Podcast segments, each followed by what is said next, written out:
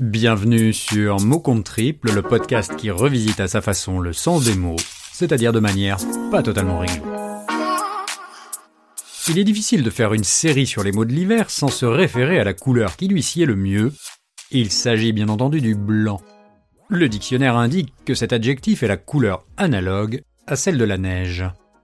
Visuellement, notre perception du blanc immaculé est bien la façon dont nous assimilons l'hiver. Cet élément de pureté a inspiré de nombreux peintres qui se sont attelés pour produire des chefs-d'œuvre où notre œil nous transmet à travers l'image la sensation du froid, du calme et de la beauté. C'est de toute beauté. Nul doute que les tableaux de Bruegel avec ses patineurs ou encore de Claude Monet avec Lapis sont désormais ancrés dans notre inconscient collectif. Mais l'approche du blanc nous fait passer par toutes les températures. Car si le mariage blanc induit peu de nuits blanches, le blanc peut aussi révéler une chaleur, surtout lorsque l'on chauffe le métal à blanc. Mais ne nous égarons pas et revenons à nos moutons pour tomber sur une expression connue comme le loup blanc. Ne dit-on pas montrer patte blanche comme preuve d'appartenance à un groupe? Alors, auditeurs de mots contre triple, franchissez à votre tour le pas et amusez-vous à faire le tour culinaire du blanc.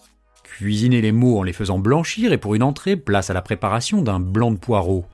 Poursuivez pour les associer au choix avec des blancs de volaille, des blancs de poulet, voire même des blancs de maquereau. Mais ne vous arrêtez pas en si bon chemin, et en vous hydratant avec un petit coup de blanc, montez les blancs en neige en agitant les autres sens du blanc, sans faire chou blanc. La tâche est vaste, alors ensuite, lavez plus blanc. Enfin, soyez honnête avec vous-même, regardez-vous dans le blanc des yeux et peut-être alors vous direz-vous en conscience. Noir, c'est noir.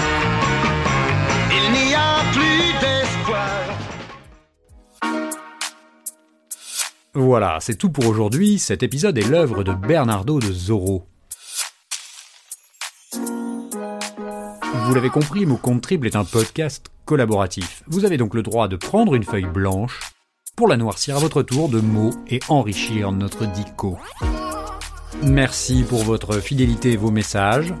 En attendant, je vous dis à très bientôt pour un nouveau mot.